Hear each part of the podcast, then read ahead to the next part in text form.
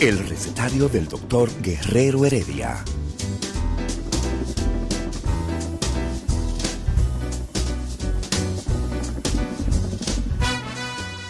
Una respuesta para cada pregunta.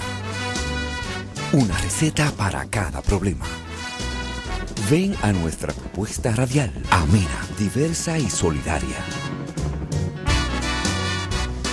Con alto sentido humano y profesional.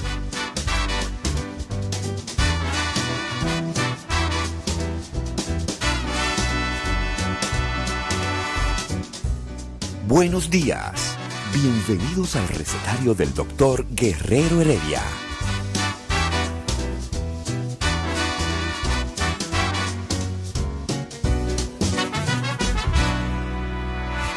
El recetario del doctor Guerrero Heredia.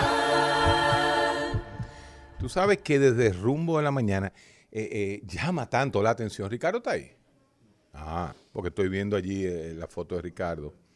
Este tema de J. Lo y este machismo eh, intrínseco del dominicano, de que ajá, Alex Rodríguez sí puede ser un playboy, pero J. Lo no puede ser una, un- un- una playgirl. ¿Eh? Ella hace lo que quiera, tiene los cuartos, hace lo que quiera. ¿Cuál es el problema de ¿Estás de eso? acuerdo con eso? No que, que- ya vienes tú con tu... ¿Estás de acuerdo con eso? Claro que sí. Ella tenía que guardarle luto. ¿A quién? A Alex Rodríguez. ¿Luto? Claro. No, hombre, por ¿Cómo Dios. se va a las dos semanas con Ben Affleck? Y que, mi amor, tenía que, que Y si tú estás con Michelle Pfeiffer, bueno, que Michelle Pfeiffer es una Michelle vieja, Pfeiffer. Michelle Pfeiffer está, está vieja. Era de la época que nosotros Sí, estamos viejos. sí. Estamos viejos nosotros. Tú quieres morir con Michelle Pfeiffer y termina y Kim Basinger te dice que sí. ¿Tú no te vas al otro día? No, son, Ay, dos, hombre, son hipócrita. viejas, es que son dos viejas. No, no, pero imaginémonos Ah, ah, nuestra ah, de- época, ah, está en los bien. 80, en la época ochentera. Oh, pero ven acá. Kim acá. Kardashian, exactamente. Kim Kardashian. Lo que pasa es que Kim Kardashian ha decidido irse a otra liga. Y nosotros, los latinitos, flojos, eh. no, no No, damos. no, ella no, nada más ella- usa ella, eh. jugadores de fútbol Y eh, y de, color, y de de- color y de- de, y baloncesto baloncesto. de color. Imagínate ¿Por tú. qué de color y no se usa la palabra negro? ¿Cuál es la diferencia entre color y negro? Es que no existe el negro en el mundo. Claro, el La color negro. negra, no hay ni el blanco color ni negro, negro. es este. No, no, tú sabes Hay que no, tres hay razas. razas. Negro, amarillo y blanca. Sí. Son las tres razas. Bueno, pero no, no nos vamos a meter en, no nos vamos a meter en, en, en racismo ni nada de eso. Mire, yo, yo vine hoy, porque yo sé que ustedes tienen un programazo hoy, un programazo, y estamos esperando que a Mauri aterrice, ¿no? Porque se está dando una situación con los médicos muy parecida a junio del año pasado. ¿Qué fue lo que pasó en junio del año pasado? Bueno, y, y- y es lo que yo siempre he dicho de lo que es el lenguaje de terror que instintivamente el lenguaje conservador y de catastrófico de los médicos se está dando de nuevo. Me explico. Mi barriga está más bajita. ¿Qué vaina? ¿Qué, qué es lo que tú estás viendo aquí, Freco?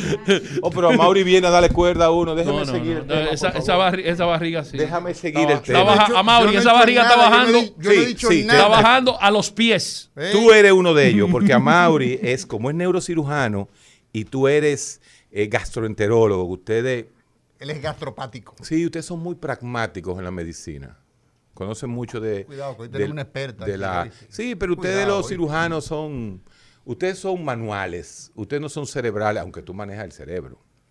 Entonces, el discurso típico del médico es: la cosa no está bien, no vamos bien, el paciente se puede morir, pero yo lo voy a salvar. Porque es el inconsciente, es el inconsciente del médico. El ego, el ego. Cuidadito con Paigallos y comenzamos con la misma vaina que me tiré en contra a toda la Secretaría de Estado de la- de- del gobierno pasado, al secretario de Administrativo y al, al, a- al PLD entero, cuando comencé a decir exactamente lo mismo, lo mismo que le voy a decir a los que están ahora.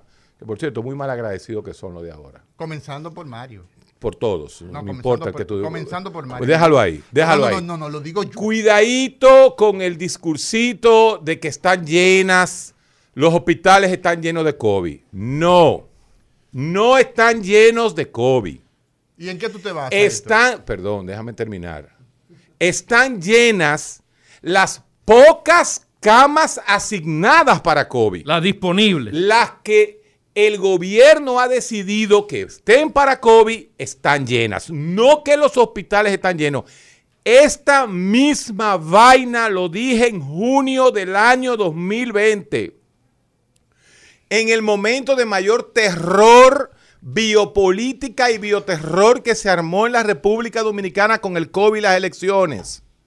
Los hospitales en República Dominicana nunca han colapsado. Nunca han colapsado. Y lo que se llenaba era lo que asignaron a COVID-19. Que fue todo. No, no fue, fue todo. todo. Fue todo, Héctor, mira. Pero yo en tengo- Sedimán nunca se dieron Ah, más de pero 12 espérate, camas pero- para pero- COVID. pero- en Secano hay un 30% de No, camas para Seca- COVID. En Labreu, en Hospitén, en, Goza- en, en eh, Ginecotetricia, en el Dominico Cubano, en, en todos esos hospitales se le dio un número de camas. Y eso es lo que está saturándose. Lo único que hay que hacer es poner más camas del sistema público a COVID y se acabó el problema. Eso lo estoy diciendo porque tú sabes muy bien, porque tú te tiraste el show. Y tú eras sí. parte de la realidad que se armó aquí el año pasado, cuando nosotros decíamos, dejen de estar aterrorizando a la población. Dejen de estar aterrorizando a la población. Una cosa es que se sature lo que hay para COVID y otra cosa es que los hospitales se hayan saturado. Pero han subido Sí, los no, casos pero de tienes- COVID. tú- tú los casos de COVID han subido. Pero ni modo tú que tienes- han ponte la- subido, ponte la sí. mascarilla, que tú sabes, mascarilla, mascarilla, mascarilla, mascarilla, mascarilla. pero- No, no, no. Tú tienes como tú tres puedes tener, una Pfizer y, y, y dos N. puedes tener 10 ¿Cómo que y tú el tienes riesgo una es el Pfizer? mismo. Y tú hiciste esa, Me voy, esa, esa- esa mezcla. Sí, yo me met- puse una RNA y me puse dos dos Tú estás cosas. loco. No, yo no soy loco. Tú estás losco. Es aquí que está, así fue que me dijeron. Mira, eh, eh, Héctor, lo que tú dices es muy lógico. Es muy lógico. Si tú dispones 10 camas en un hospital general, tipo, por ejemplo, Exacto. Hospital Marcelino Vélez Santana, un monstruo que ocupa Santo Domingo Este y todo el sur del país, evidentemente que eso se va a llenar a los dos días. Ahí puede estar el problema, pero yo tengo la información de parte de una profesional del más alto nivel de neumología que va todos los días a su unidad. Dice, mira, el problema que yo veo ahora es que el año pasado, dice ya, a mayo del año 2020, nosotros teníamos toda la población en sus casas, resguardados, Sí. Y la gente hablando del fenómeno. Sí. Ahora nosotros tenemos las unidades del hospital, por ejemplo, donde participa esa persona, llena lo que, está, lo que está dedicado para COVID. Lo que está eh, lo, lo que está para COVID lleno. Sí, pero era la misma situación, me dice ella, Sí. del año pasado. Y dice, y lo peor de todo ent- entonces es que la gente está desbordada. Y parece que la gente cree que el hecho de que ya se puso una dosis Sí. O que se puso dos dosis lo excluye. ¿Por qué? Porque la situación se ha disparado. La ciudad está normal. La única Bueno. diferencia es que está normal hasta las 10 de la noche. Después, la ciudad está totalmente normal y ahí hay un problema. Y te voy a dar el otro problema. ¿Por qué las unidades de cuidados intensivos siguen tan altas? ¿Por qué? ¿Por qué? Simple, simple, y tenemos, hoy vamos a hablar de eso justamente, con un, con un especialista en esto. Simple y sencillamente porque la tecnología médica y el manejo ya del paciente grave con COVID se salva que no pasaba hace un año. Hace un año los pacientes de COVID morían rápido en las unidades de cuidado intensivo, ahora se cronifican. Sí, porque no Y sabíamos- ni se mueren, oye este dato, averíguate de las unidades de cuidados intensivos, ¿cuántos, oye este dato, cuántos tienen más de un mes? Y estar un mes en cuidado intensivo, tú lo sabes porque tú vives No, de cuidado no, intensivo. la El mortalidad se di- gasto la- no, y la mortalidad que se dispara, el hecho de no estar se dispara. No, no, no, el hecho de tú- no, oye, el hecho de tú no- se cronifica. Pero eso es lo que te digo. Ni se muere ni se salvan, pero no lo pueden desconectar. Oye, Entonces, averíguate cuántos de los pacientes que en este momento están en una unidad de cuidado intensivo tienen más de tres semanas. Eh, Te lo Héctor- dejo de regalo. Héctor, una pregunta, una pregunta antes que te vayas. Eso que tú estás diciendo está sucediendo también en el, en el, antes de que te vayas a tomar agua. Antes un que te vayas a tomar ¿eh? agua. Eh, eh, eso, que tú, eso que tú estás diciendo está sucediendo también en el sector privado. Porque en las clínicas privadas están asignando, Claro. tenían 30, 40, 50 camas y ahora están asignando 8, 5 y Gracias. 10. Bueno, el Darío. Contreras, por ejemplo, te puedo dar un dato en ese sentido. El Darío Contreras tenía lo que es la parte del ala de neurocirugía. El año Sí. pasado lo tenía dedicado a COVID. Sí. En este momento no está. No está. Al no estar, pues entonces evidentemente que eso... Y al aumentar los casos, porque es innegable que tú... eh, o sea, no podemos decir que si eh, en el día de ayer, por ejemplo, ¿qué dijo la, los datos oficiales? 10 fallecidos. Pues, evidentemente, si los días pasados veníamos hablando de uno, dos fallecidos, y ayer tenemos 10, y la gente que está trabajando en las unidades de COVID está diciendo a ti que hay aproximadamente ¿verdad? un 100% de la ocupación que está, pues evidentemente están aumentando los casos. Y el problema en Que hay menos camas.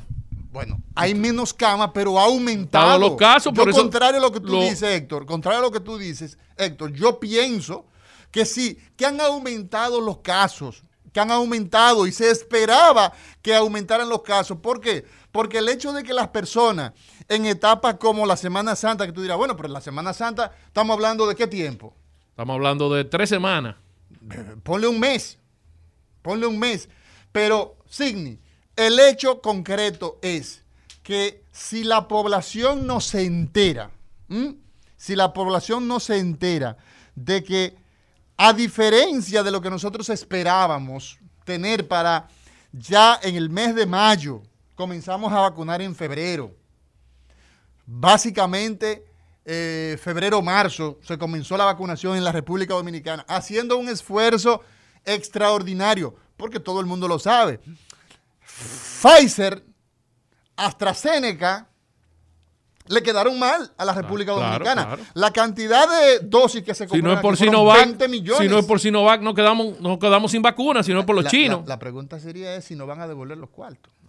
Si no van a devolver el dinero, porque aquí se no compraron van a traer, 20 yo leí hoy que 20 van, a- millones van a traer la- van a traer las vacunas. Sí, Van, para a quién, a la llegar. eh, bueno, a ¿Y co- cuándo? Pero hay un problema también, a Mauri. No, la gente joven no se quiere vacunar. Los centros de vacunación, eh, los dos primeros días estuvieron llenos y ha disminuido mucho. Entonces, a la gente joven de 18, 19, 20, 21 años está yendo poco a los centros de vacunación. Y eso es importante que ellos sepan que el riesgo del COVID es igual tanto para viejos como para jóvenes. La morbi mortalidad es menor, pero eso no quiere decir, hay muchos pacientes jóvenes que se han muerto por COVID. Además, pueden transmitir la enfermedad a sus padres y a sus abuelos. Entonces, es una recomendación de que todo el mundo de más de 18 años vaya a vacunarse. No importa que la vacuna sea Pfizer, Sinovac, eh, eh, eh, eh, la rusa, Sputnik, no importa. El problema es que se vacunen. Si tienen evidencia de que cumplen con los requerimientos para, eh, para tratar el, de- o sea, para inmunizar, no importa que sea 40, 50, 60, 70, 80, 95, 98, 97, Claro. la cobertura que dé, no importa, tendrá la posibilidad de producir ah, una mejoría en la manera grave, que es lo que nosotros estamos intentando establecer. Esta enfermedad, la enfermedad de el COVID, la, la- enfermedad de- de- del síndrome respiratorio agudo, ¿verdad? Eh, eh, producido por el COVID-19, es una enfermedad que llegó para quedarse. ¿Llegó para quedarse en qué sentido? Vamos a tener esta enfermedad como un proceso gripal en el tiempo. ¿Qué, qué es lo que buscamos con la inmunización? Que desaparezca la enfermedad. No va a desaparecer ahora que a usted le dé como una gripe común. Y tal vez haya que inmunizarse todos los años como, Probablemente como la hemófila influenza. Bueno, mira, yo creo que eh, eh, eh, eso está muy claro. Yo quiero preguntarte algo, eh, Signi Espinosa. Dígame, doctora Mauri García. de los del distrito. Neurocirujano endovascular Así es, del país. del país. Del país. No del distrito, del país. Eso es más que, más, más- Ah, que el sí, distrito. sí, Ah, sí. Tú- llegas más lejos, tú llegas más soy de lejos. Puerto Plata también, Altamira. Altamira. Hoy tenemos acá una personalidad, una persona que nosotros queremos mucho, pero ella en sí misma es una personalidad. Es la doctora Sofía Curi y tiene un apellido adicional que es Sowain. Sowain. Pero los curis son, estuve hablando con ella fuera de, de- de aire, son de del Líbano, son descendientes del Líbano, y estuve conversando porque mis abuelos también son descendientes, son del Líbano. Entonces vino una, una gran, una gran cantidad de libaneses en los años 30. No, antes, antes de a 30, principio del siglo. 20, Recuérdate que el 18. imperio- El, declive del imperio otomano trajo consigo que se...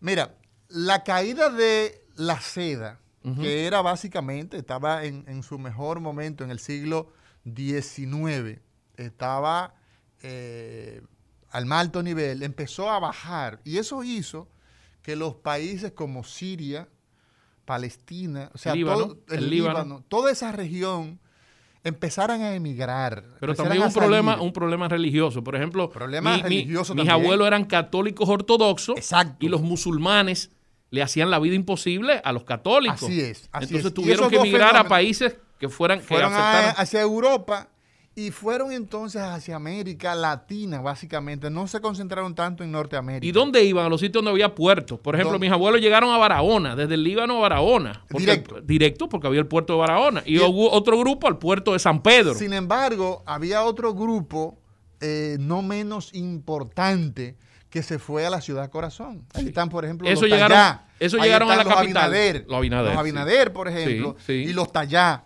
¿ah? Sí. Eh, llegaron a, a Santiago. Y de Barahona son Y el caso, por ejemplo, de su familia, los de, Curi. los curi. Los Los- Curi hay unos curi que también son de Barahona. Los Curis y los Swain. Entonces, Hay hoy unos tenemos- curi de, de que hoy son de tenemos Barahona. a la, a, la, a la licenciada, licenciada Sofía Curi. Eh, Santiaguera. y es básicamente una salubrista, una experta en salud en términos general. Pero ¿por qué razón está hoy con nosotros? Porque hoy es el Día Internacional de la Enfermera. El. Día Internacional ¿Qué de la importancia Enfermería. tiene la enfermera, Mauri, para nosotros los médicos? Muchas gracias por eso. Nosotros muchas sin- gracias a nosotros usted sin por los me- estar- sin muchas las gracias enfermeras. a usted por estar entre nosotros, eh, eh, querida Sofía Curi, como le decimos en la, en la universidad, porque ha sido profesora de muchos de nosotros, ¿ah? una catedrática de tantos años en la Universidad Pero Autónoma ella, de ella Santo se ve muy joven, a Mauri. pues. Bueno, eh, el que se vea Parece que co- joven, y parece el que, que sea joven, Parece que comenzó muy temprano el comenzó, ejercicio. comenzó muy, muy, muy, muy- fue precoz. Fue precoz. Es- esa es la palabra. Muy buenos días, Sofía Curi, licenciada, doctora. Usted ha hecho maestría, ha hecho doctorado, ha hecho Pero de no todo. ¿no? No, bueno, pero nosotros la, la consideramos, le, le tenemos tanto afecto que ponemos cosas eh, quizás donde no van, pero sabemos que su impronta, el, el- el aporte que usted ha hecho a la salud pública con la formación de eh, profesionales de la enfermería y sobre todo también en el área de, de la salud en términos general, porque usted fue profesora de áreas eh, eh, común en, Salud. en- en salud. Medicina, bioanálisis eran. Eh, estuvo eh, en bioanálisis, sí, un poquito más fuerte. En bioanálisis, medicina, enfermería, odontología, toda- todas esas áreas.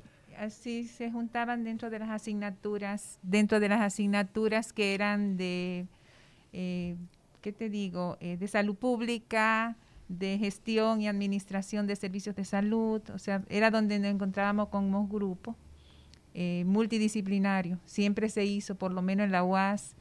Y lo aprendí de Ucamaima, que fue mi alma mater, realmente. Así es. La imagen de, de- de Florence eh, Nightingale. Nightingale, ¿qué le recuerda? ¿Qué, ¿A qué le sabe a- cuando mencionamos a esa figura? Realmente Flores Nightingale se, se distinguió en aquel momento. Estamos hablando de los años 1800, esa, esa, esa, esa guerra, Sí. la guerra de Crimea. de Crimea, donde ella hizo un papel muy, muy importante dentro de la salvación de muchas personas y se le nombró como realmente la, la madre de enfermería. Fue un ejemplo realmente por años, por años, por siglos. Y la tomamos en cuenta. Es la fecha de su nacimiento, 12 de mayo, y se nombra, pues, o sea, está destinado a el Día de la Enfermera. O sea que el 12 de mayo es el Día Internacional de la Enfermera a nivel mundial. Mundial, mundial. Licenciada Curi, ¿qué importancia eh, usted como que ya tiene tanta experiencia, ustedes le dan a la enfermería como base y soporte de la gestión médica? Porque nosotros los médicos en realidad no podemos trabajar sin la asistencia de ustedes, la enfermera, y son ustedes las que están en contacto directo con los pacientes. Eh, su experiencia que usted nos pueda transmitir la importancia que tiene el trabajo de la enfermería en nuestro país. Hoy conversamos en este recetario del doctor Guerrero Heredia con la licenciada Sofía Curi, quien es importante destacar, maestra de generaciones, y hoy para nosotros es un privilegio que esté entre nosotros, para esos amigos que a través de Rumba 98.5 y Premium 101.1 en toda la región del Cibao, en todas nuestras redes sociales, ah, en Instagram, en Facebook, en Twitter, están siguiéndonos en el día de hoy. La importancia, como dice el doctor Signi Espinosa, del papel de la enfermera en el quehacer sanitario de cualquier país del mundo. Realmente, eh, si nos ponemos a ver, la mayor parte del tiempo, ay, no te di las gracias a Mauri por habernos invitado, haberme invitado. Para nosotros es una honra tenerla tenerla con nosotros, eh, ¿verdad? De inicio porque inmediatamente me, abordaron, ¿no? No, no, no, y no tengo mucha experiencia así como ustedes. Ah. En este medio. Usted tiene más experiencia que nosotros porque usted más tiene más tiempo de docencia y más tiempo de ejercicio profesional. Así es, así es, así es. No con el micrófono, no, no, no, Usted lo quiere rápido. Lo que pasa es que esta gente son muy, muy dinámicos. Son excelentes. Yo me he quedado sorprendido. Yo los felicito, sobre todo con esa interacción que han tenido antes y ahora. Sí, sí, sí. Cuando estaban. Bueno, de todos modos, eh, realmente eh, la profesión de enfermería, eh, por determinadas razones que no vienen al caso, se consideran a veces no, o sea, son subevaluadas y subvaloradas por la, por la población general y por muchos profesionales también de la salud. Eh, para bien o para mal, la enfermera es la que está 24/7. Está 24/7 con el paciente. Con el paciente, con el servicio ¿Con los familiares? Con familiares y con el equipo de salud completo. ¿Con los médicos? Médicos, bianalistas, trabajadores sociales. con todo el mundo. Con todo. Alrededor de ella giran los demás profesionales también. Y además es la atención y el cuidado directo. O sea, la función principal de la enfermera es el cuidado. Y claro, tenemos que hacer la parte de gestión, la parte administrativa para poder dar un cuidado más seguro y, de calidad realmente. Eh, en República Dominicana poco a poco se ha ido aprendiendo a respetar, a valorar la enfermera. Poco a poco, a medida que se van formando, nosotros tuvimos muchos años anteriores con prácticas de enfermería, o sea, personas que entraban dentro del servicio, como pasa con muchos de los, de los eh, ayudantes a médicos que aprenden ahí y sigue. Sobre la marcha, se hacía de una manera empírica. Empírica. Y desde el punto de vista de la formación de los recursos humanos, ¿en qué año podríamos nosotros decir, licenciada Sofía Curi, quien nos eh, engalana en el día de hoy, en este programa, que es el Día Internacional de la Enfermería, Signi Espinosa, el día 12, de, mayo. nacimiento de Florence Nightingale, quien fue la madre ah, de la enfermería, año 1853, 56 fue esa guerra en Crimea y ella tuvo un papel estelar. ¿A qué se debió la guerra de eh, Crimea? Una, una, guerra entre el imperio ruso contra la coalición de los países, entre Inglaterra. Eh, esa, fue una confrontación que se dio eh, eh, eh, entre el imperio otomano, de ese que hablábamos hace un momento, y los ingleses. Y entonces, pues, esa conflagración trajo muchos heridos, trajo muchos muertos. y Eso se ha entonces, mantenido a través del tiempo, Mauro, Bueno. esa, esa lucha de intereses Pero- entre Oriente y Occidente. no, durante el, toda la historia de la humanidad ha ocurrido eso. Entonces, esta mujer, pues, tuvo un papel estelar en socorrer a los heridos y entonces ahí nace a partir de ella. Hoy tenemos una mujer con unas características dedicadas a la educación en salud. ¿En qué momento, licenciada Sofía Curi, en la República Dominicana, se podría hablar de la transición de la parte práctica, digamos, la parte no académica, no formativa, allá la académica por parte de la enfermería ah, en nuestro país? Sí, o sea, es, es importante valorar a la Escuela Nacional de Enfermera. Escuela era- Nacional de Enfermera. Sí, la Escuela Nacional de Enfermera era una dependencia del, o sea, pública, de salud pública, de salud pública. y formó las primeras enfermeras profesionales de tres años, ¿verdad? Estamos hablando de en qué, en qué año. Estamos años 60, Con una 50. seguridad, no, mucho, mucho antes, creo que 40. 58 por ahí. En los años 50, por ahí, final de 50. o antes de. Y la, y la Cruz Roja Dominicana también tuvo una época, no me pregunten mucho las fechas. No, no, no, así, no, no se preocupe. eh, la Cruz Roja Dominicana tuvo su escuela también de dos, tres años de formación de enfermeras y la fueron utilizando en todos aquellos aquellas situaciones que se daban. Pero siempre tuvimos la práctica de enfermería, la persona que entraba a trabajar o entra a trabajar aprende sus Se habilidades. les llama prácticas. Práctica de enfermería, Exacto. práctica. Eh, realmente no tienen una formación conceptual, pero sí la tienen con habilidades y destrezas, o sea, que se aprende día a día. Exacto. Acá en su mayoría fue así.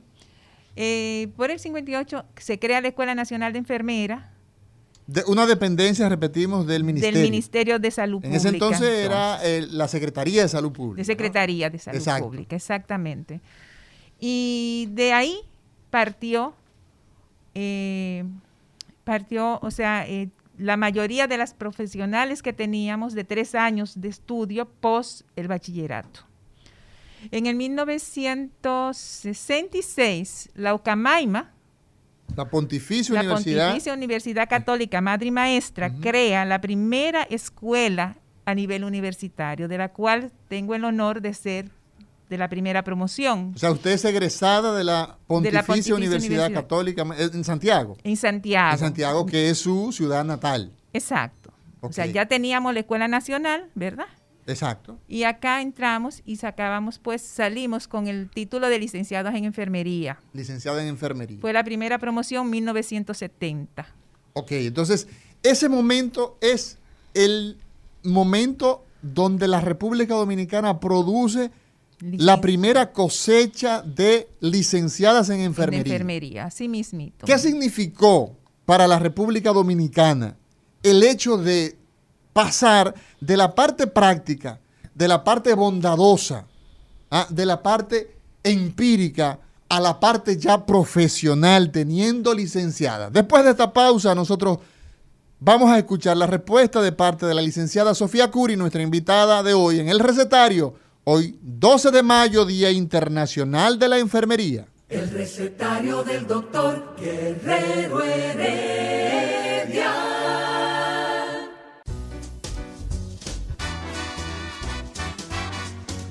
Día de los especialistas, el día de los grandes. El recetario del doctor Guerrero Heredia. Continuamos en este recetario. Hoy, Día Internacional de la Enfermería, y contamos con la licenciada Sofía Curi.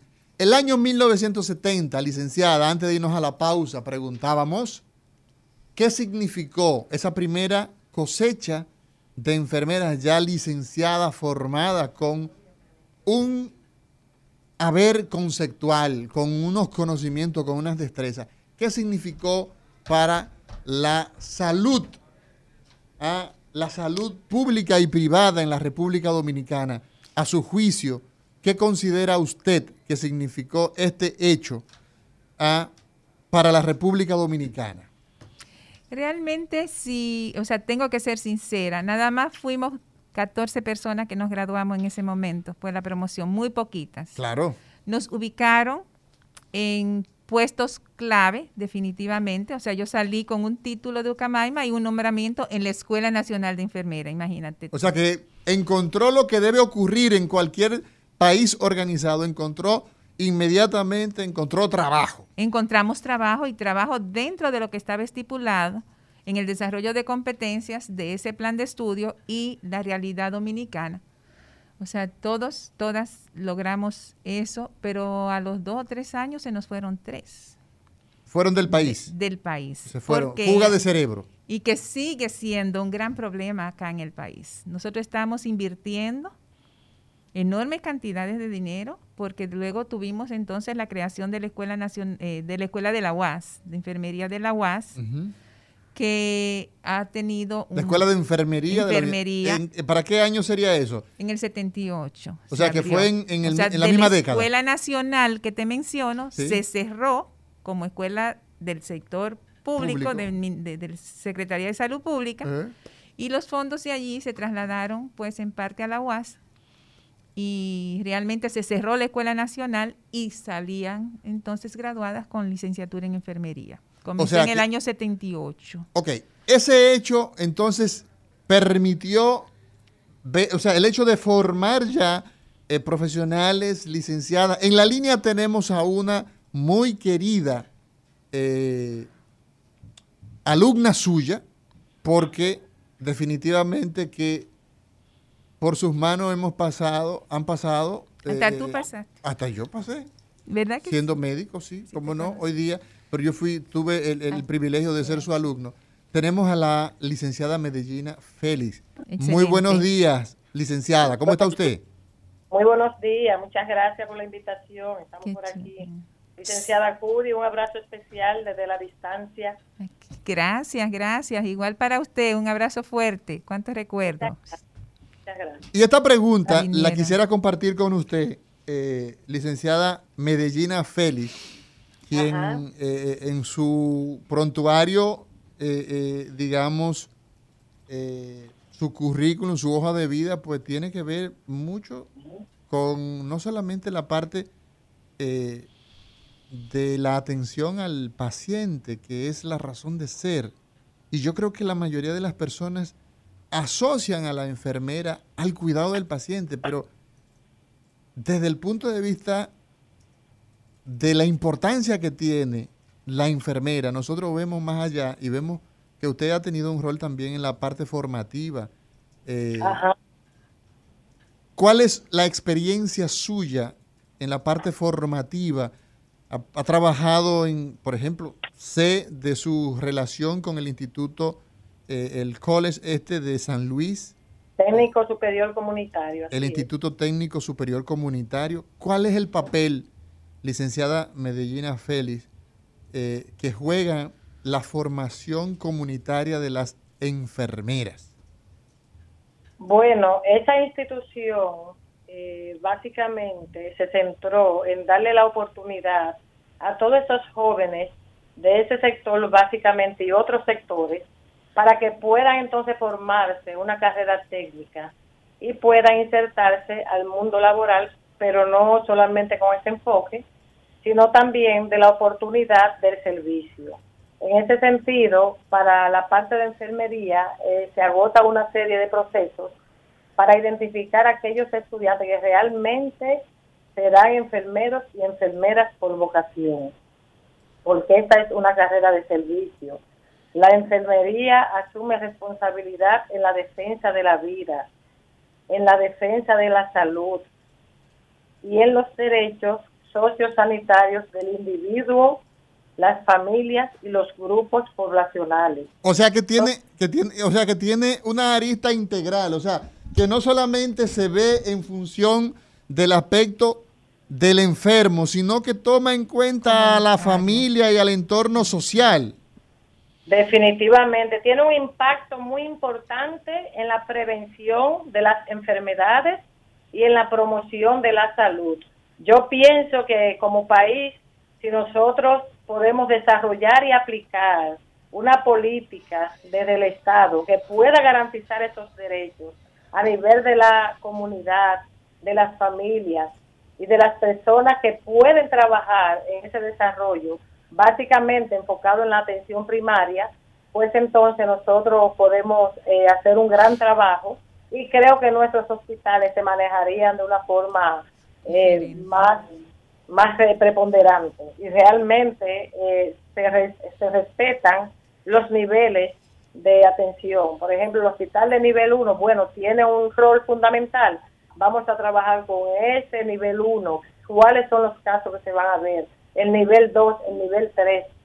Y entonces yo pienso que la prevención y la promoción de la salud debe garantizarse siempre. Por eso es que es tan importante el desarrollo de la atención primaria. ¿Cuáles son, licenciada Sofía Curi, cuáles son los aspectos que hoy por hoy, a 40 años de haberse producido 40, en este caso estamos hablando de 51, años. ¿Ah? La primera cosecha de enfermera, ¿cuáles son los retos que tiene la enfermería en la República Dominicana? Y antes de usted responder esa pregunta, ¿cuánta es la cantidad de enfermeras, Medellina Félix, que se necesita por población? ¿Hay una relación entre población y cantidad de enfermeras? Sí, definitivamente eh, se establece que por cada 10.000 habitantes debe haber mil profesionales de enfermería. En nuestro país Actualmente... Eh, por cada 10 mil, perdón, por cada 10 mil habitantes... Debe haber mil enfermeras. Entonces, eh, eh, Olga, divídeme a un millón, ¿verdad? Dividido entre 10 mil para ver entonces ¿ah? cuánto, cuántos vamos a necesitar. Entonces, la realidad en la República Dominicana a nivel internacional se establece que cada 10 mil personas debemos tener mil profesionales de enfermería, ¿no? ¿Cuál, Así es. ¿Cuál es la realidad nuestra? ¿Cumplimos nosotros? Bueno, tenemos un dato que tenemos 5 mil profesionales y 16 mil auxiliares. de enfermería. O sea, 5 mil enfermeras profesionales graduadas. Es un dato que no está todavía bien definido porque fue una proporción que me facilitaron. Ok, pero estaríamos hablando de que necesitaríamos entonces para cumplir la media, o sea, estamos muy lejos de la, de la meta. Sí, así es, pero se está trabajando cada día con formar profesionales que puedan eh, prácticamente incursionar en el mundo laboral. Se está trabajando para eso y yo confío en usted del trabajo que se está haciendo para poder dar respuesta a la comunidad, porque los recursos eh, humanos de la salud tienen posibilidades de incidir en la mejora de las condiciones de vida de nuestra población, en especial el personal de enfermería, el cuidado de la salud de las personas, de las familias y de las comunidades mediante su plena participación. Es importante en ese sentido que la enfermera tenga un espíritu de colaboración, un espíritu de pensamiento crítico, un espíritu emprendedor, un espíritu de innovación y creatividad, un espíritu de convivencia, saber convivir. Debe ser flexible, debe adaptarse a los cambios, debe tener resiliencia, resolución a los problemas. Una enfermera nunca puede decir yo no sé ni yo no puedo, siempre se puede. Debe desarrollar y fomentar el trabajo en equipo, debe tener una orientación al logro y al servicio con excelencia, con excelencia con sus clientes, debe gestionar las redes, debe ser moderna, innovar, incursionar en los mercados laborales de forma efectiva y que su enfoque principal sea satisfacer las necesidades de salud de la población realmente. Entonces, eh, nuestro país ha avanzado mucho, todavía falta por avanzar, pero entiendo sí que cada líder de cada institución que esté liderando la parte de enfermería tiene que enfocarse diariamente en mejorar el perfil de cada una de sus colaboradoras. Sí. Identificar con un plan de capacitación qué es lo mejor para cada una y por qué necesito fomentar esa educación en Ex- la parte asistencial. Excelente, eh, eh, Medellina Félix, licenciada Medellina Félix. Licenciada Sofía Curi,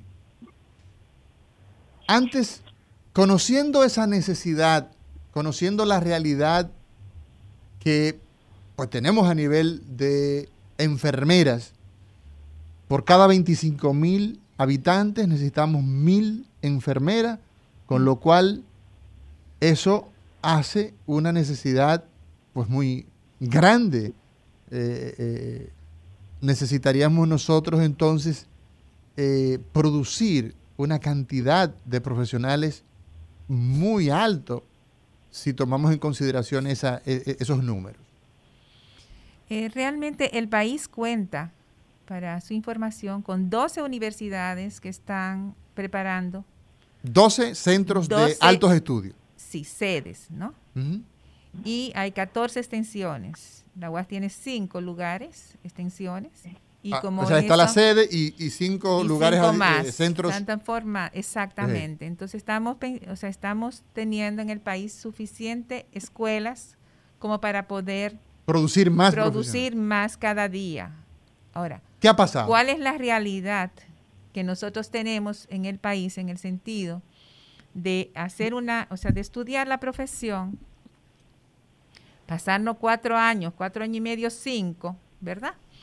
Y poder disponer de un, de un empleo que realmente te permita vivir eh, como profesionales al fin, ¿no? Y más todavía eh, a medida que se van especializando, porque ese es otro elemento. Por ejemplo, el Ministerio de Educación Superior ha apoyado a varias universidades en el sentido de ir preparando especialistas o maestrantes en las áreas de pediatría y neonatología, eh, ginecología y obstetricia, y han salido, o sea, en- últimamente en estos dos años, 166 especializados acá en el país y con maestría. O sea, que ya tenemos- cosas, o ya- sea que van aumentando cada día. Ahora, eh, la, la producción realmente no es suficiente a pesar de tener todos esos recintos formando profesionales licenciadas en enfermería y a partir de ahí pues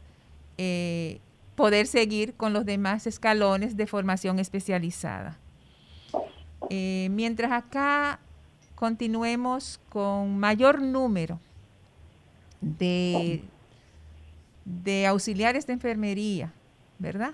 Dentro de los servicios públicos y privados, sin tener una, ¿cómo le digo? Una, una relación y una valoración de tenerlas como profesionales al fin, vamos a seguir en el mismo nivel realmente que hemos tenido hasta ahora. O sea, eso significa, Nosotros tenemos, ajá, eso significa, licenciada, que al tener una cantidad de prácticas, prácticas no, ya tienen su año de formación. Antes, práctica es la que entra sin ninguna base de o conocimiento. sea, no graduadas, le podemos decir. Podría ser, sí, porque hay Porque- que dar su valor también al auxiliar de enfermería, ha hecho su trabajo también. no- Claro, claro, claro que sí. Hay que valorarlo un- y- un labor, una labor eh, titánica. Exactamente. Pero el hecho de tener, de, digamos, Ministerio de Salud Pública como entidad rectora, porque hay un tema a todo esto. Los políticos, los funcionarios públicos, para ser más justo y usar un lenguaje más correcto, los funcionarios públicos cuando están ocupando dichas funciones asumen que su presencia sola significa que los problemas se acabaron. Y eso es un error. ¿Cuándo comienza? Ahí es realmente Ahí es que donde comienza. ¿Por qué? Porque el hecho de tener nosotros enfermeras que se dedican día y noche a atender nuestros pacientes, a bañar a, a nuestros enfermos, a cuidarlos, a medicarlos, a estar pendiente, la voz del médico, ¿ah? los oídos del médico, las manos del médico, los pies del médico son las enfermeras.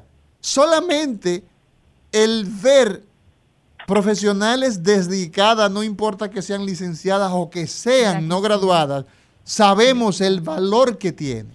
Y nosotros entendemos que el problema en nuestro medio tiene que ver en mucho el aspecto del estímulo. ¿Qué motiva a una persona que le gusta, que su vocación es servir, dar el paso a la licenciatura? No vamos a una pausa y esa sería la pregunta pendiente.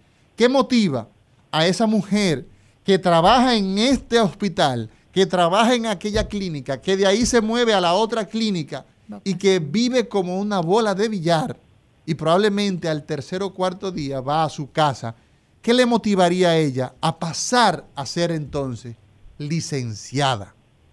El recetario del doctor Guerrero Heredia.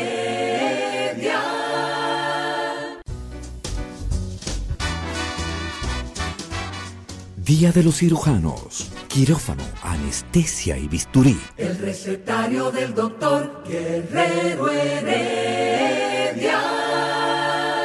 Me va la pinchita. Continuamos en este recetario, este recetario del día de hoy, hoy Día Internacional de la Enfermería, el 12 de mayo, ¿ah? es dedicado de forma muy justa a la celebración del Día Internacional de la Enfermería, una gran cantidad de actividades, misas, entregas florales, cultos en diferentes partes del país, diferentes tipos de manifestaciones religiosas. Las enfermeras realizan en el día de hoy la Escuela de, de Enfermería, De, la, de la UAS, por ejemplo. Hoy hablábamos con Virtudes, con Virtudes Méndez, y nos decía que tenían una actividad eh, donde eh, en el preludio del Congreso, ya el Congreso de Enfermería eh, comienza en el día de mañana, me parece. Sí, mañana. Mañana. mañana, ¿no? Y, yo y, usted tiene una participación en ese, en ese Congreso. Sí, señor. licenciada Sofía Curi, nosotros tenemos la realidad de que desde el punto de vista financiero, hay una distancia entre los ingresos que percibe una práctica, una enfermada, una enfermera no graduada y una enfermera eh, ya con título licenciada, vamos a llamarle así, en el sector público. ¿Qué motivación hace que una mujer joven, la mayoría de las veces, con deseo de ayudar, con la pasión por el servicio, porque lavarle los pies, lavar el cuerpo, quitar los vómitos, poner una sonda, medicar, estar pendiente al llamado, eso solamente se hace con mucha vocación de servicio. Las enfermeras definitivamente, yo soy un amante de las enfermeras. Yo soy pro enfermeras. Mis enfermeras, como yo les llamo, con un sentido de propiedad.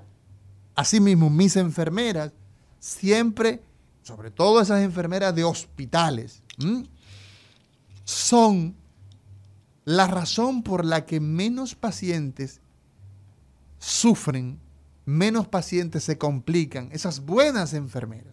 Decía una enfermera, una licenciada de muchos años, decía, una buena enfermera es buena para el director del hospital, es buena para el jefe del servicio, es buena para el especialista y para lo más importante, es buena para el paciente y su familia.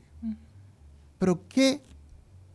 ¿Cómo podemos nosotros motivar a que nuestras licenciadas sean cada vez más profesionales, que esas prácticas se conviertan en licenciadas, si tenemos que el Estado pues prefiere las no licenciadas por tema de sueldo si hay un problema estructural? ¿Cómo nosotros podemos cambiar esas cosas a su juicio? Mire, realmente eh, el asunto que usted plantea de que hacemos tanta cosa y tantas cosas con o sin, realmente es vocación. El que estudia la carrera de salud, cualquiera, cualquiera de las que tenemos, y en el caso de enfermería, como usted ha citado, es 24/7. 24 horas al día, 7 días a la semana. 7 días a la semana. 365 días al año. Al año. Eso es, así. Eh, realmente desde el inicio se, se trabaja con todo eso. O sea, y hay que tener mucha vocación, lo digo de manera personal, para poder hacer toda esa serie de cosas que nos corresponde hacer. Una pues sea eh, atención directa, como usted mencionó, sea en atención comunitaria, visitar hogares, y acá se ha dado mucho con atención primaria en salud y lo llevan realmente el personal de enfermería.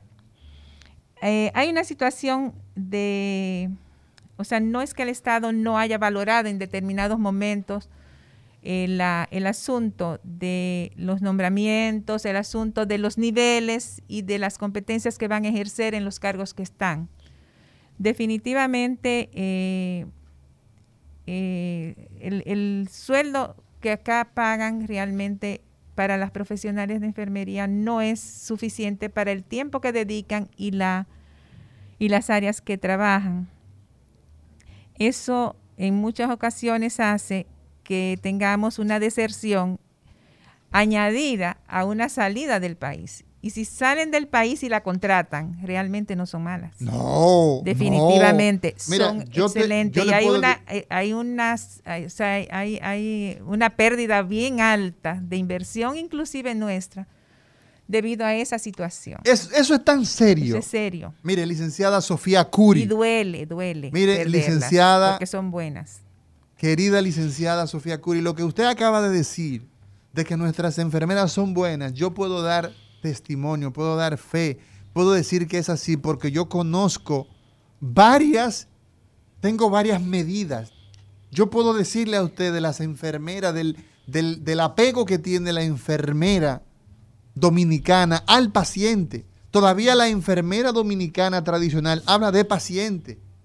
Pocas enfermeras han asumido ya la nomenclatura de usuario o de clientes. Nuestras enfermeras todavía hablan de paciente y a mí me gusta mucho utilizar los términos correctos. Yo hablo de pacientes. A pesar de que hay, hay profesionales del área de la salud que brindan un servicio sanitario, claro que sí, pero usted sabe lo que significa que las enfermeras empleadas, por ejemplo, de a nivel público, una, enfermera, eh, no graduada, no licenciada, los ingresos son de 16.465 pesos. Eso es, menos de 20.000 le dije. Y eso, para una persona que está dedicada día y noche al cuidado de la salud de la gente, porque la enfermera está ahí nosotros los médicos vamos, evaluamos el paciente, lo operamos si hay que operarlo, le hacemos un estudio, pero nos vamos. La enfermera es quien se queda, es quien nos entrega el paciente en el quirófano, es quien lo recibe en la sala, en cuidados intensivos. Ese es el sueldo de una no graduada, de una no licenciada. Y los sueldos entonces ya entre la licenciada, pues van a oscilar entre los 27 mil, 25 mil a 45 mil, dependiendo de su, su, escala profesional. Entonces, las que tienen cargo gerencial pudieran entonces, evidentemente, que recibir un poco más de recursos económicos, pero estamos hablando de sueldos muy bajos. Ahí es, es uno de los grandes problemas por lo que hay deserción, una. Dos, sobre todo el sector privado eh, paga mucho menos que el sector público. El sector privado entonces es peor la cosa. Definitivamente. Y tiene un número mayor eh, de personal técnico básico, ¿verdad? Llamémosle así, que es realmente el nivel que corresponde. Acá nosotros tenemos, como le dije, auxiliar de enfermería en la base. Sí. Eh, no quiere decir que la enfermera licenciada en enfermería no trabaje y haga muchos de esos, de esos mismos servicios en determinados eh, lugares donde tienen elevado la, la parte de, de su atención. Eh, tenemos el técnico superior que están dándose en los institutos técnicos superiores y en algunas universidades, de modo tal que con esos dos años, tres años de formación, puedan en el futuro seguir ascendiendo a la licenciatura y que podamos ir poco a poco teniendo las profesionales. No estoy menospreciando ni un nivel ni el otro. Todos tenemos una función muy específica dependiendo de los, de los eh, niveles y de las oportunidades que se tengan. Mientras el país no asuma, por ejemplo, en estos momentos, el Ministerio de Salud Pública debe ir buscando ya un cargo para el técnico superior. No puede, eh, entiende, después que estudian tres años por encima y que van a ejecutar labores semi eh, eh, complejas, tengan un cargo igualito que un auxiliar de un año. No quiere decir que sea menos, sea más. Yo no sé si me doy a entender. O sea, no estoy menospreciando una cosa ni otra, porque a veces se malinterpreta eso cuando nosotros hablamos, sino que deben ir elevando, pero también tienen que ir buscando la forma y las exigencias inclusive para el sector privado de que tengan eh, personal preparado, formado y no a veces hasta empírico, que todavía aparecen casos de ese tipo. Un aprendizaje empírico, de repetición, que a veces no tiene una base conceptual y se cometen a veces muchos errores. Y eso es fundamental. Y usted decía, licenciada Sofía Curi, que eh, la República Dominicana ha comenzado a transitar un camino interesante. El camino de formar ya profesionales en áreas tales como neonatología, por Sí, ejemplo, sí. licenciadas en enfermería que han seguido estudiando. Yo tengo la experiencia, por ejemplo, en Puerto Rico, en Estados Unidos, estoy hablando de experiencias donde eh, pues he estado en, etapas de formación en esos lugares. En Europa eh, hemos visto, por ejemplo, cómo las enfermeras son licenciadas en enfermería, anestesistas, por ejemplo. Eso es eh, un quirófano, ¿verdad? Un bloque quirúrgico, tiene dos o tres anestesiólogos y hay diez quirófanos. Y tú dices, ¿cómo es posible que lleven a cabo estas tres personas, estos tres anestesiólogos y estos 10 quirófanos, ¿cómo se reparten? Bueno, pues existe la posibilidad a través de ese personal de enfermería que luego de ser licenciada hace dos o tres años adicionales y entonces se forma en áreas como esta. Sí. Terapia respiratoria. Por ejemplo, ese paciente que está en cuidado intensivo, que esa vía aérea se necesita estarla vigilando, hay que trasladar a ese paciente, pues lo hace un profesional de la salud que ha hecho un entrenamiento adicional en flebología. O sea, hay tantas áreas donde nosotros, las técnicas, por ejemplo, en el área quirúrgica, las instrumentistas. Aquí en nuestro país tenemos una gran necesidad de áreas como estas, donde prácticamente hemos retrocedido. En los años, por ejemplo, 70, 80, me comentan algunos colegas, eh, profesores, ¿no? Que existían esas, eh, esas enfermeras que eran instrumentistas, ya han prácticamente desaparecido. Y eso entonces, ¿cómo impacta en la calidad de la salud? El hecho de no tener ese recurso tan valioso, tan necesario, profesionalizado. ¿Qué nos falta entonces, licenciada Sofía? Realmente tenemos que seguir con el proceso que estamos teniendo ahora de, de, como le dije, de ir dando las especialidades, o sea, ofreciendo las especialidades. Por eso se ha ido inmiscuyendo poco a poco el Ministerio de Educación Superior, apoyando a las universidades con becas para los alumnos, de modo tal que puedan. Eh, les decía, tenemos cinco ahora mismo eh, eh, especialidades y maestrías combinadas. Hay dos y tres de las especialidades que se están ya próximamente terminan sus promociones, ¿Cuáles serían pero esas ya áreas? están ellos. e- ellos ya, ya, ya han graduado, como le dije, de pediatría y, y adolescente. Neonatología, ginecobstetricia y eh, ginecología, no, obstetricia y neonatología. Eh, tenemos también en ellos el, la médico quirúrgica, clínica quirúrgica, como usted decía, ya, ya ahora mismo te- se está armando y está recuperándose de nuevo en ese sentido. Eso se está haciendo de la mano con el Ministerio de Educación Superior, con el MESID, ¿no? El MESIT es, eh, es donde estamos trabajando. Hicimos en estos últimos años toda una revisión, evaluación de, la lic- de los planes de estudio de licenciatura en enfermería y del mismo técnico superior de donde salieron los planes de estudio. eh, y hemos llevado los planes hacia el desarrollo de competencias, no de objetivos, como se hacía anteriormente, que más o menos no deja de ser similar, pero te va conduciendo a lo que realmente el país necesita. necesita.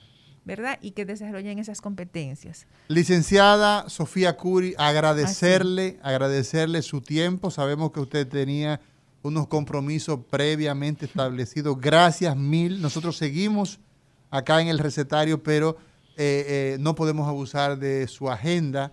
Agradecerle sobremanera el hecho de que haya compartido estos conocimientos y este día tan especial para ustedes con nosotros. Le agradezco mucho realmente el habernos tenido en cuenta. Estamos a sus órdenes y realmente estimular a la población eh, estudiantil Así es. a que sepan que es una carrera que con orgullo he llevado 50 años y no calcule edad, por favor. eh, desarrollado a nivel nacional y ha sido interesantísimo realmente. Y eso ayuda mucho a la familia y al resto de personas eh, tener a alguien así preparado. Muchas gracias. Seguimos en el recetario. El recetario del doctor Guerrero Heredia. Muy buenos días a la gran audiencia del recetario del doctor Guerrero Heredia y este segmento resumen de salud que lo lleva el divo de la salud. Miren, se regó Waldo esta mañana, otra vez se regó, vive regado Waldo.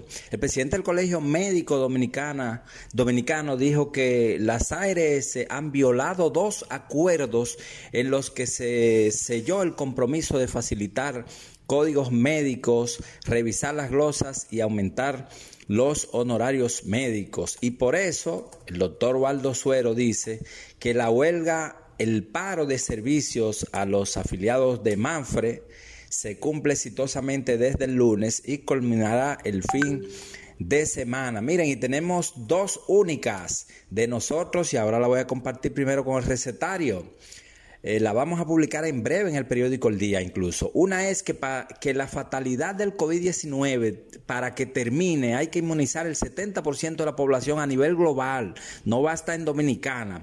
Eso así porque si unos países lo logran y otros no, los viajes internacionales seguirán esparciendo el virus. Eso lo dice la neumóloga Natalia García, quien es asesora científica del Ministerio de Salud Pública. Y otra primicia calientita. Dice el presidente de la Sociedad de Vacunología que puede haber reinfección de COVID en personas que se han vacunado hasta de segunda dosis.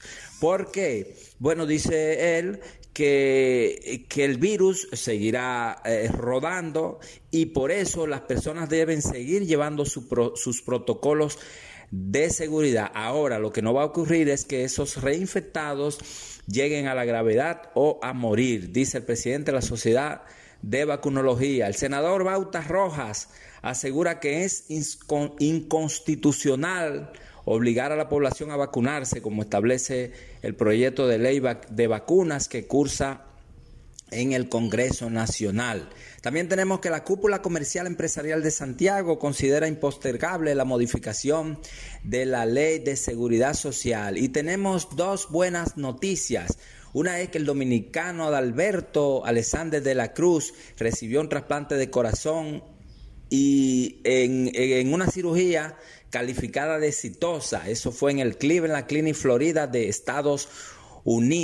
Y en otra información muy positiva, tenemos que linkar, el que dirige nuestro eh, apreciado cirujano oncólogo José Ramírez, anunció que la semana próxima revelará las estadísticas de cáncer en República Dominicana, donde se espera un aumento de los casos por las parálisis de consultas y cirugías ocasionadas por el COVID. Y vamos a tirar ya una información eh, positiva y esto le va a gustar al doctor Guerrero Heredia y es que la farmacéutica Suet y Fargesa ofreció una charla de finanzas personales a las bioanalistas a propósito de, de conmemorarse el 52 aniversario del Colegio Dominicano de Bioanalistas.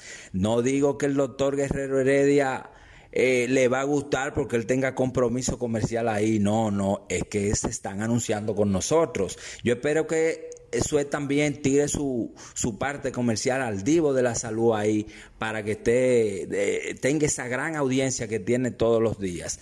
Bueno, esas son las informaciones de hoy. Recuerden ingresar a resumendesalud.net. Síganme en las redes el Divo de la Salud y también manténgase en el programa más pegado de salud de República Dominicana, el recetario del doctor Guerrero Heredia. El recetario del doctor Guerrero Heredia. Continuamos. Estamos al aire. Continuamos en este recetario, doctor Guerrero Heredia. Y hoy, Día Internacional de la Enfermería, hoy en el Día Internacional de la Enfermería, eh, nosotros necesitamos que ustedes nos llamen, que ustedes nos, nos den su parecer respecto de la importancia que tiene la enfermera como ese pilar, eh, ese pilar inamovible del servicio de, eh, de salud en la República Dominicana, ese servicio que se requiere en el día a día. Y queremos que ustedes nos den su opinión porque yo creo que hay motivos en nuestro país para congratular a nuestras enfermeras, darle nuestras felicitaciones y también hacer las observaciones. Así que vámonos con el pueblo a través de 809-682-9850 809, hoy Día Internacional de Enfermería. ¿Cuál es la opinión que usted tiene de nuestras enfermeras? ¿Qué piensa usted respecto del papel que juegan las enfermeras en, nuestra, en nuestro sistema de salud, en las clínicas, en los hospitales? Muy buenos días, diga usted. Sí, muy buenos días, doctor Mauri. Diga usted. Básicamente lo que yo le quiero comentar es que usted habla de las enfermeras, pero solamente habla a nivel femenino y habemos muchos enfermeros también que somos masculinos. ¿Usted dice? Que usted en toda la mañana habla de las enfermeras, pero se refiere a ellas solamente en la forma femenina, cuando vemos muchos masculinos que somos Ah, mira, mira, hay una queja aquí, o sea que también usted, Se ha, usted se ha visto afectado ¿Ah? Usted se ha visto afectado. ¿Eh? También tenemos, pero díganos entonces, díganos a usted cuál ha sido la motivación suya para estudiar enfermería. Como enfermero, usted es enfermero. Sí, realmente yo entré, eh, yo trabajo o trabajo actualmente en una compañía que trabaja implantes de cirugía y eso. Sí. Y entré, me familiaricé, me familiaricé con el área y quise ser instrumentista. Ah, perfecto. Para ser instrumentista es ser médico o enfermero. Excelente. Hice la licenciatura de enfermería y luego me especialicé en instrumentación quirúrgica. Excelente, muchas gracias. Mira qué interesante. Hablábamos nosotros fuera del aire de la necesidad de mencionar que también hay enfermeros. Muy buenos días, recetario, diga usted. Sí, buenos días. ¿Cómo está usted, distinguido? Felipe Antonio Batista, mejor conocido como el Gol de los Minas. Dígame usted. Eh, yo también, yo también había notado eso mismo que el joven había notado, de que nada más mencionaban a las enfermeras. Exacto. Y no mencionaban a los enfermeros. Bueno, ya fue, ya exacto, ya, ya hemos cumplido con eso, así que muchas gracias por tener en cuenta a los enfermeros también. Sí, diga usted. Claro, claro que sí, buenas. Mis felicitaciones para todos y cada uno de ellos, en especial en el Moscoso Puello, para el enfermero Porfirio Hernández, la enfermera Maribel, la enfermera Valeria y la enfermera Digna Terrero, prestada del Morgan para el Moscoso Puello. Muchas gracias, muchas gracias a todos nuestros enfermeros y enfermeras. Qué bueno que hemos corregido, ah, que hemos corregido porque eso también genera mucho problema, Olga, tú sabías. Eh, eso genera mucho problema eh, entre, los, entre las feministas. Porque sí, hay mucho problema también. Hay, hay, hay enfermeras que se quejan de ese, de ese asunto porque asumen que la enfermería es una profesión de mujeres y no es así. Eh, hay, un, hay un choque. Diga usted, buenos días. Buenos días. Muchas felicidades a todas las enfermeras y enfermeros en su día. Es una profesión de vocación, de servicio al prójimo. Una persona que no tiene vocación no la escoge porque es una profesión que pueden estar expuestas hasta muchísimas enfermedades, como han muerto ahora en el COVID. Esperamos que este gobierno reconozca los méritos de las enfermeras y le, y le, da, y le dé un salario que, que se ajuste a sus necesidades. Muchas felicidades, que Dios la bendiga. Muchas gracias a usted, gracias por sacar ese tiempo de conectar con nosotros, al igual que a todos los amigos que nos siguen fielmente en Recetario RD Heredia cada día a través de Instagram. Gracias a todos ustedes, los saludamos, le damos nuestros, nuestros afectos. Diga usted, adelante. Un abrazo para ti, Amaury, otro para Cine. Excelente el programa de hoy, mi hermano. Gracias, gracias a ti, Albert, desde Massachusetts. Así mismo es, mi hermano. Mira, no, el Día de las Enfermeras para mí es todos los días, pero hoy es el día especial cuando se hace el bonchecito, la fiesta, la celebración. Así porque todos los días salvan vidas, todos los días. Pero déjame decirte algo, Mauri. Cuando, cuando revisamos la historia de la medicina, vemos que la enfermería es primero que la medicina. Así es. Cuando el hombre era nómada, que andaba con sus hijos y con las y con sus mujeres buscando comida de tierra en tierra. Cuando el, cuando el niño se enfermaba, que lo atendiera la mamá, le daba cuidado de enfermería como, arte, porque surge como un arte. Pero cuando el hombre llegaba herido de la, de la casa o de, la, o de las peleas, quien lo atendía, le daba cuidado, era también la señora, con cuidado de enfermería, era cuidado en lo que venía la medicina que era también muy hechicería, pero no solamente eso, sino que cuando la mujer iba a parir, también era asistida por otra mujer que hoy viene el nombre la comadrona, La comadrona, fíjate, Albert, escúchame, que en Europa... Fíjate que no hay compadrón, hay comadrona, porque era la mujer quien daba el cuidado al parto. Mientras el hombre estaba asustado, con los ojos abiertos, viendo ese muchachito cómo venía, la, la señora, ya sea la hermana, la amiga o la del grupo, le daba servicio a ese parto.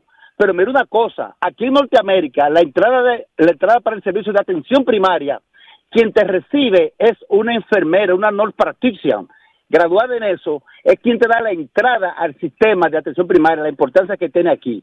Un asistente de enfermería aquí gana, gana 20 dólares por hora. Y 20, no tiene que, no, 20 dólares por hora. estamos hablando de que, escúchame, escúchame.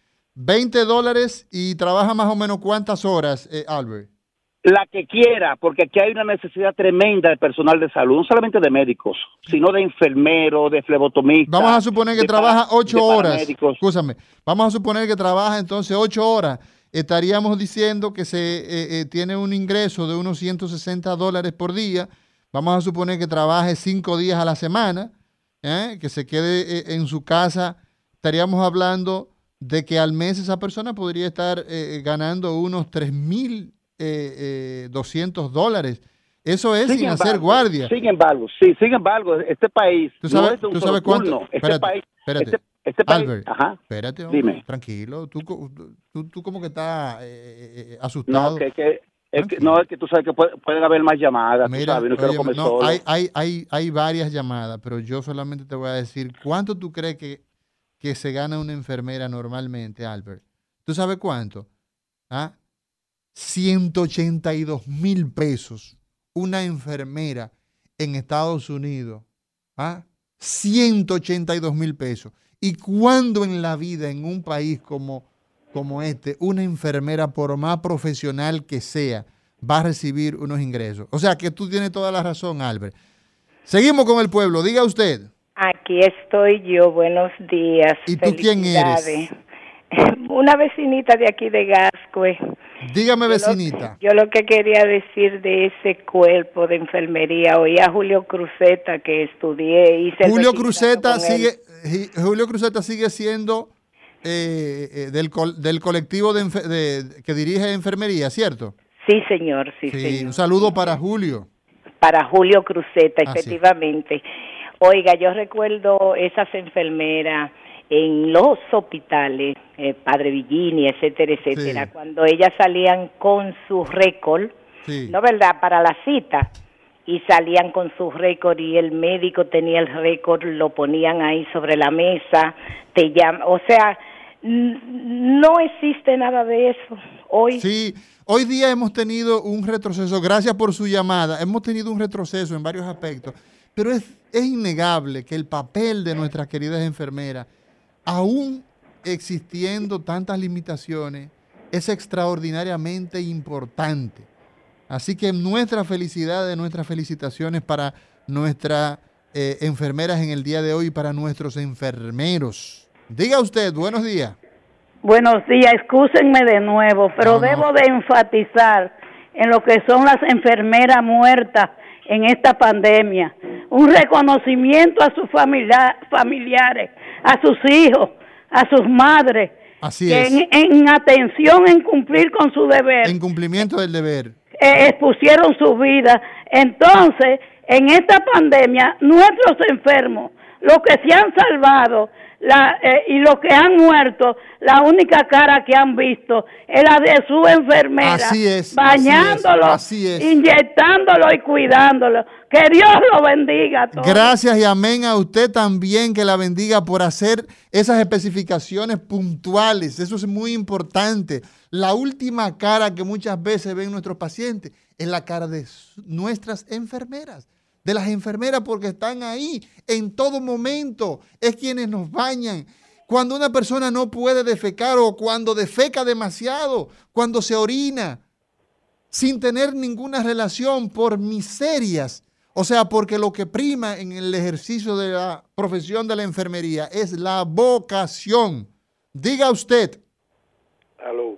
Diga, adelante qué no mejorar la condición que duermen las enfermeras en las estaciones de los hospitales? Sí. Uno la va a buscar y están tiradas en el suelo. Están tiradas en el suelo, están como si fueran por dioseras. Eso también es real. Nosotros tenemos un compromiso como programa de salud y es de ampliar, de seguir ampliando a todo lo relativo al tema de las enfermeras de las condiciones de salud. Vamos a hacer un programa especial, amplio, con todas las situaciones, las peripecias de nuestras enfermeras, porque se nos han quedado el panel lleno de llamadas y finalmente yo le voy a recomendar a 10 películas sobre enfermería.